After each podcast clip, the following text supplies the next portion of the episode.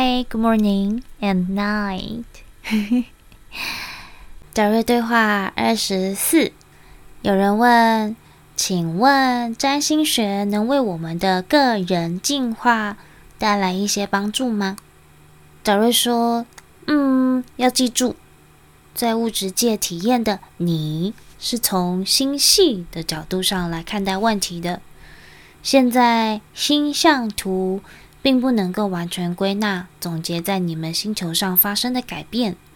换句话说，你们现在所使用的和你们以前所使用的星象图是不一样的。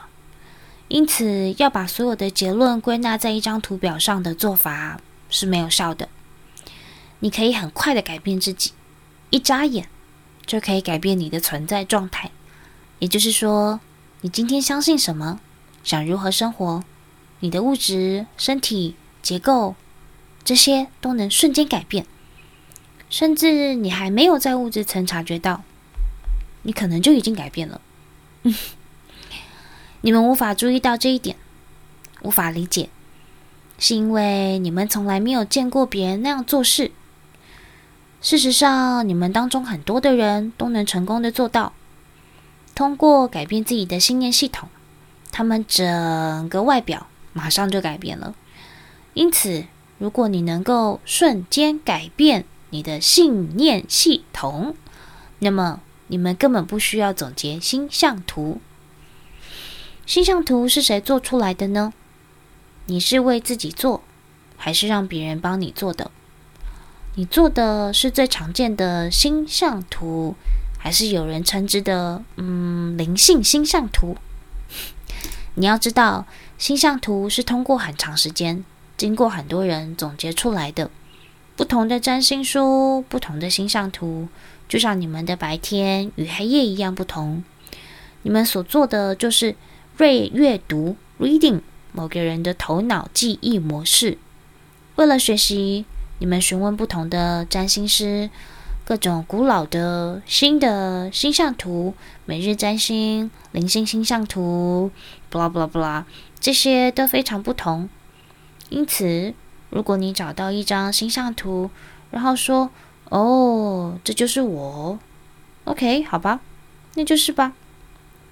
如果那是今天的你，这很好。但假设二十年后你再来看这张表，嗯，不用那么长吧。Maybe 五年吧，就五年。你认为它还符合那个时候的你吗？是否阅读星象图由你自己做决定。你可以读任何你想读的。每个遇到导瑞的人都对导瑞有不同的看法，这都通过你们的信念系统来过滤。此刻你所相信的，决定了你如何理解每一件事情。并且会做出什么样的反应？我们经常收到读者的来信，他们说，几年前我读过达瑞的资料，可是现在重读却有了不一样的感受，就好像完全没有读过一样。你能看出这中间有什么差别吗？这个就是这个个体的信念系统改变了。我们没有到你家里去改变这些文字。是你自己改变这些文字来符合你现在的处境的。